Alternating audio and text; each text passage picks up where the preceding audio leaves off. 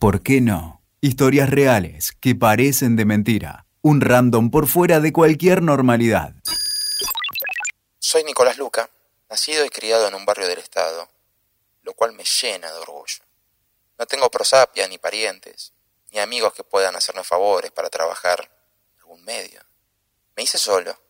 Lo que sé lo aprendí en los pasillos del barrio, laburando, devorando libros, interactuando con gente de cualquier lado, aunque eso implique pasar noches enteras en estaciones de trenes, solo para ver la dinámica de los marginados bien al margen. Lo poco que tengo lo aprendí dudando de todo. Quizás es por eso que no entiendo a los que tienen las postas de la vida, si yo dudo hasta de mi propia existencia.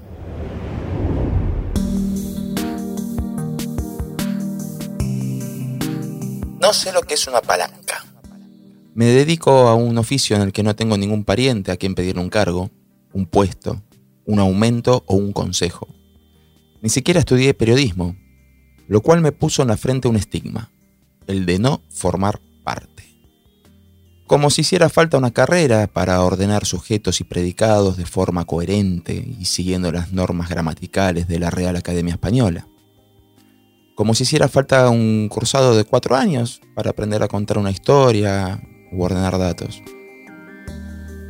Pido disculpas a los que estudiaron, y sobre todo a los simpatizantes del academicismo, pero no sé si sabían que la inmensa mayoría de los periodistas más importantes de la Argentina, y de varios países, por una cuestión de edad, tampoco estudiaron periodismo.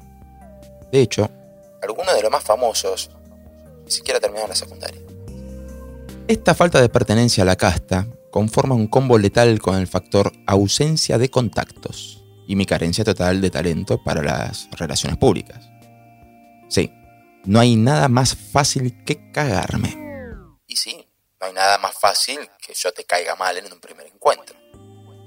Pero ha sido una constante de mi vida, incluso antes de dedicarme al periodismo. Cuando tenía 19 años, luego de varios años de pulular por trabajos tan disímiles que fueron desde un kiosco de diarios hasta un taller de buzos mecánicos en el puerto, ingresé como meritorio a un juzgado penal del conurbano. Meritorio, la forma romántica con la que se llama el pinche, cosa expedientes o semiesclavo de la mesa de entradas.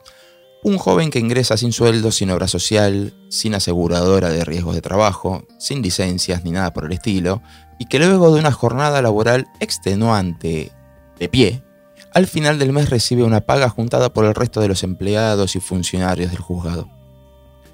Si les parece un poco ilegal, en la justicia lo llaman folclórico. No lo vayan a hacer en sus emprendimientos privados porque la justicia podría llegar a condenarlos. En aquel entonces el mecanismo era sencillo. Seis meses de meritorio y pasabas a planta permanente. Los seis meses los cumplí unos meses después de la debacle de 2001, con lo cual se hizo todo cuesta arriba. Y no tenía contactos. No era hijo de un funcionario político, ni de un juez, ni de un defensor, ni de un fiscal. No formaba parte de la inmensa familia judicial. Lo mismo ocurrió en mi paso por la justicia federal, así que ahorraré datos para no repetirme. En 2005, en una de mis crisis económicas recurrentes, acudí casi en estado de desesperación a un aviso clasificado. El gobierno de la ciudad buscaba aspirantes para la Guardia Urbana. Por ahí no lo recuerden, y si no son argentinos ni sepan de lo que les estoy hablando, pero se trató de un engendro que creó el gobierno porteño para patrullar de a pie espacios públicos, sin armas, sin entrenamiento de policía. Nos habían dado un breve instructivo para la preselección. En ese instructivo decía que una de las funciones de la Guardia Urbana es dar aviso a la policía ante la comisión de un delito. Pero claro, los que se presentaban no eran estudiantes de derecho ni habían trabajado en un juzgado penal.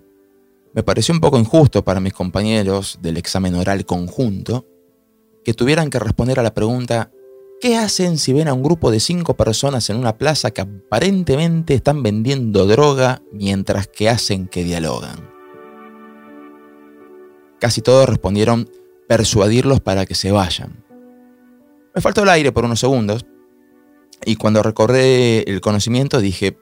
¿Llamar a la policía? ¡Eh! ¿Cómo vas a llamar a la cana de una? Los mandás a la casa y listo.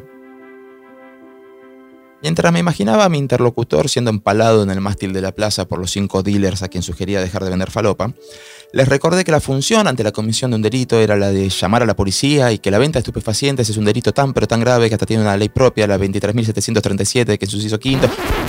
Bueno, ya está, interrumpió la organizadora. Al cabo de unos minutos de retirarse del aula, volvió a ingresar y dio los nombres de quienes debían salir. Nombró a casi todos. Bueno, a todos menos a mí. Por unos instantes pensé que iba a ser dura la selección si de cada grupo de 50 quedaba solo uno. Pero no. Yo era el que no quedaba. Salí en ataque de bronca. Quizás si hubiese frenado un segundo me habría ahorrado la hora y media que me llevó a volver a casa y luego retornar ante el llamado de la seleccionadora. No me estaba descartando. Me estaba ofreciendo un laburo en legales. Sin palanca sin apellido, sin ningún pariente laburando en el gobierno de la ciudad, de pronto pegaba un laburo estable. Bueno, estable, o no tributista. Para cuando me harté de las comodidades de un sueldo bajo en el que no importa lo que hagas a fin de mes cobrarás lo mismo que el que se esfuerza la mitad o el doble, renuncié. Creo que llegaron a planificar la colocación de una placa en conmemoración del primer planta permanente que renunciaba, aunque más allá del chiste, no fui ni el primero ni el último. Pero sí, era tan rara la situación que no sabían cómo hacer el trámite. Ingresar al sector privado me dio un vértigo tremendo. Tantos años en el Estado me dieron miedo al monstruo pero al mismo tiempo me sentía feliz de ingresar a una empresa en la que no existirían paracaidistas que te cagan un ascenso porque son hijos del doctor de la Cadorcha o porque su tío ahora es el asesor del ministro Sarasa. Bueno, grave error. Ocurre en todos lados. Nunca supe si es una cuestión de palancas o netamente soy un ser especial. Y eso que soy un soldado, ¿me das una orden? La cumplo. Pero cuando el trabajo al que uno se dedica incluye la libertad de expresión, eso de ser un soldado ya no está tan bien visto. O sea, me pedías que esté un sábado a las 7 de la mañana en la redacción, luego de haber salido a la medianoche del día anterior, lo hacía. Me pedías que le baje el tono a una nota y te mandaba la mierda. Lleva mi firma, ¿qué tanto? Los problemas comenzaron a aparecer con los integrantes de la cofradía la camarilla. La casta. La casta. Sí, disculpen. Quizás por no haber estudiado periodismo no estoy formateado para escribir con lenguaje de manual. O preseteado para repetir los mismos análisis que hacen todos. Pero me gusta lo que hago. Y hasta donde tengo entendido, a algunas personas también les gusta. Obviamente esto no era gratis para mí tampoco. Me refiero a cómo impactaba. O cómo impacta. Podría ser un listado de ideas, de textos, de formatos que pensé, que propuse y que hizo otro. El listado podría durar unos dos o tres podcasts solo de numeraciones. También podría armar un listado de personas que quisieran hacer un laburo conmigo y que por X motivo lo terminaron haciendo con otro. Podría ser un listado largo, largo listado con la cantidad de veces que dije, Buenísimo. Ahora me toca a mí. Qué copado haber conocido a alguien que cree lo que hago. Terminar sentado en el balcón de mi casa, leyendo como no. Lo está haciendo otro. No sé si es la fama de conflictivo mala vida. Ya lo hemos charlado, pero después de todo, nadie puede tratarte de quejoso por defenderte de abusivos. No sé si es la falta de palancas. No sé si es la carencia de periodismo en sangre en un mundo donde el nepotismo corre tanto como en cualquier ministerio. No sé si es que estoy siendo sarcástico en este párrafo. La higiene seguro que no, dado que procuro salir siempre bañado y perfumado de mi casa. ¿Y por qué te estoy contando todo, todo esto? Te estarás preguntando. Porque en este ejercicio de introspección que algún atolondrado puede llegar a confundir con egocentrismo, sé que no soy el único. Sé que somos la mayoría. Lo veo en los cientos de miles de pedidos de laburo que llegan de parte de periodistas recién recibidos que no tienen el apellido, la palanca o el dinero para pagar un posgrado en una universidad con convenio con alguna redacción negrera. Lo sé porque con cualquiera que lo hable, ocurre en todos los sectores productivos fuera del periodismo, además del Estado. Como si no importara tu calidad, como si no importara lo que te preparaste, como si no importara tu vida, tu historia, tus anhelos, tus traumas, tus deseos, los miles de libros que leíste hasta reventarte la vista, las miles de horas que gastaste escribiendo hasta borrar las letras de cientos de teclados. Eso también es prepararse. Y a nadie le importa. Si tenés título, tenés un buen comienzo. Amigo adentro de la empresa, mata título. Papá, con contactos, mata amigo, título, todo. También están las cuestiones de códigos. Esas que no forman parte de ningún manual de ética ni nada por el estilo, ¿no? Pero eh, lo sabemos. O sea, sí, los periodistas tenemos un código de ética como si hiciera falta otra cosa, además de la Constitución Nacional bajo un brazo y el Código Penal bajo el otro. Pero me refiero a los códigos, esas cosas no escritas, pero que tienen una aceptación por una parte de la sociedad. Corría el año 2016, uno de mis peores años, cuando trabajaba en un programa de radio del que no vamos a dar nombres. Y el conductor, al que tampoco pienso nombrar, tenía un programa de TV con un columnista de política que no le cerraba. Me propuso reemplazarlo. Le pregunté si el colega estaba al tanto de que él ya no quería sus servicios. Me dijo que no, así que me negué. Nunca había trabajado todavía en la tele y la oportunidad era linda, pero me pareció una falta de respeto hacia un colega. Y no lo hice. Punto. Obviamente agarró viaje a otro colega que no tenía ningún tipo de miramientos pero evidentemente tenemos otros códigos. Yo creo que cuando nos dan algo que sabemos que pertenece a otro, si lo aceptamos estamos robando de todos modos. Estamos cagando a alguien de todos modos. Lamentablemente no todos piensan del mismo modo y probablemente me iría mejor si fuera más egoísta, pero no me sale. ¿Ser partícipe necesario del desempleo de otro? Perjudicar el trabajo ajeno? Paso. No es que no los entienda, ¿eh? También entiendo el modus operandi de los estafadores y prefiero no ser como ellos.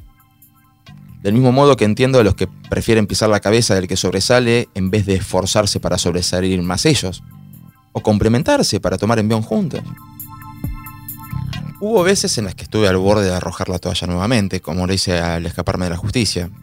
Cuando renuncié no sean mal pensados como lo hice también cuando me fui del gobierno de la ciudad.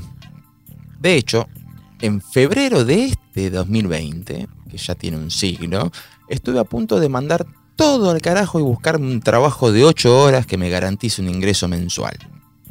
Sí, dije, ya está, ganaron. Y no era el dinero, dado que he llegado a manejar un Uber hace no mucho, lo escucharon.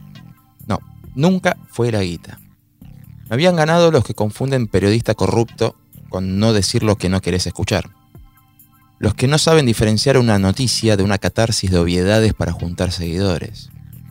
Me habían tirado al suelo los colegas que conseguían mejores oportunidades que yo gracias a sus relaciones públicas, a estar en el momento indicado ante la persona correcta, gracias a formar parte. Me habían ganado los que se la daban de independientes y solo habían conseguido laburar en un lugar donde sus jefes coinciden ideológicamente con ellos. Esos que dicen lo que todos quieren escuchar y nadie se anima. Todos los que piensan como ellos, claro. Me había ganado la anonimia, la carencia de pasión, la misma pasión confundida con enojo, la ausencia total de esa llama que hace que hagamos cosas temerarias, de esas que tienen consecuencias que nos dan miedo a veces pero que nos permiten dormir con una calma inigualable. Después dije que no, que no me habían ganado, que solamente me habían tirado nuevamente, pero que no estaba noqueado. Y que si me toca remar en dulce derecha, contracorriente, en una cascada, con dos parillos de copetín por remo, bueno, ¿qué le voy a hacer? Hace muy poquito tiempo se organizó un concurso para un premio de innovación en podcasts. ¿Vieron cómo pronuncio, eh? Podcasts.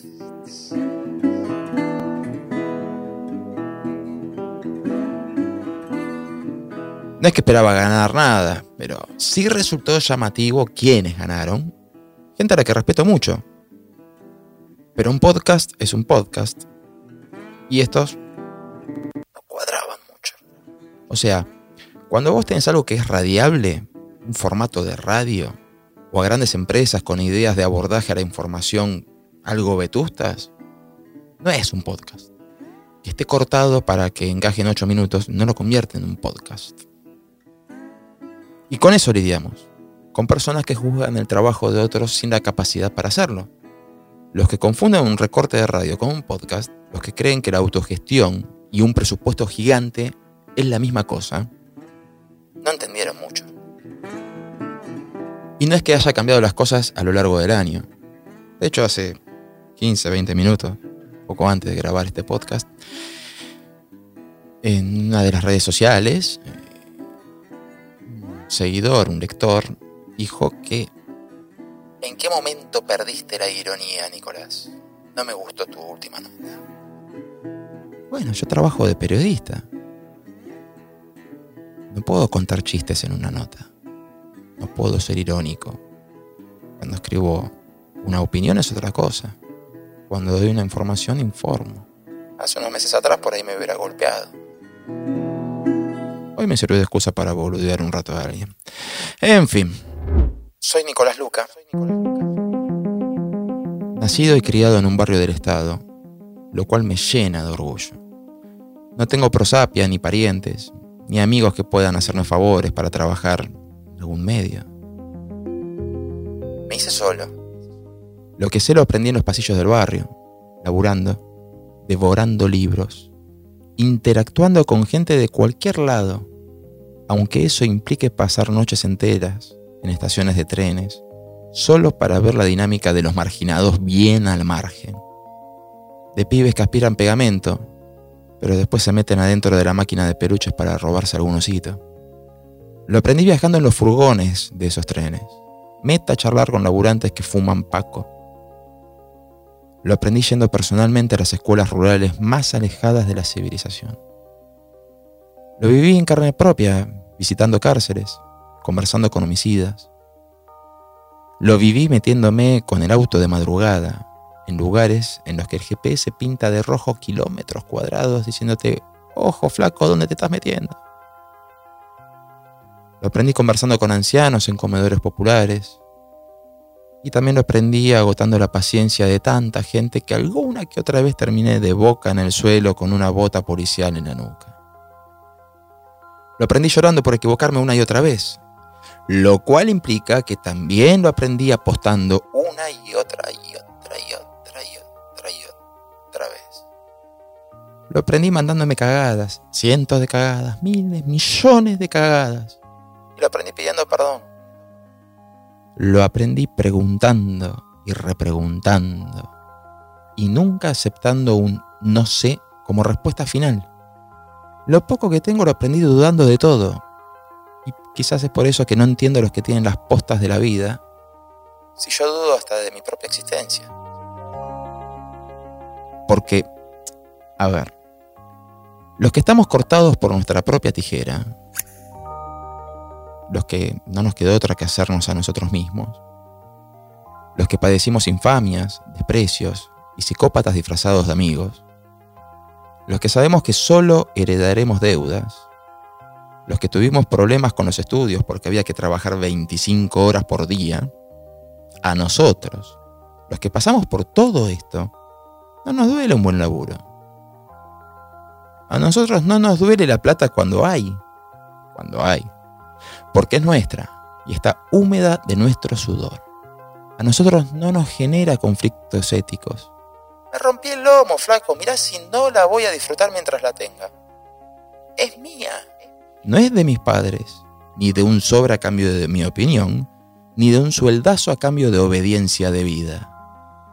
Y mi éxito laboral será mío cuando lo tenga.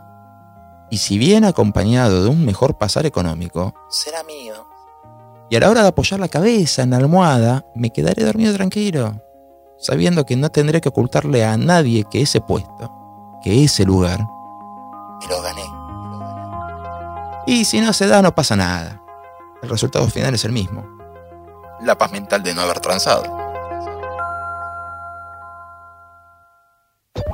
Escuchaste ¿Por qué no? con Nico Luca. WeToker. Sumamos las partes.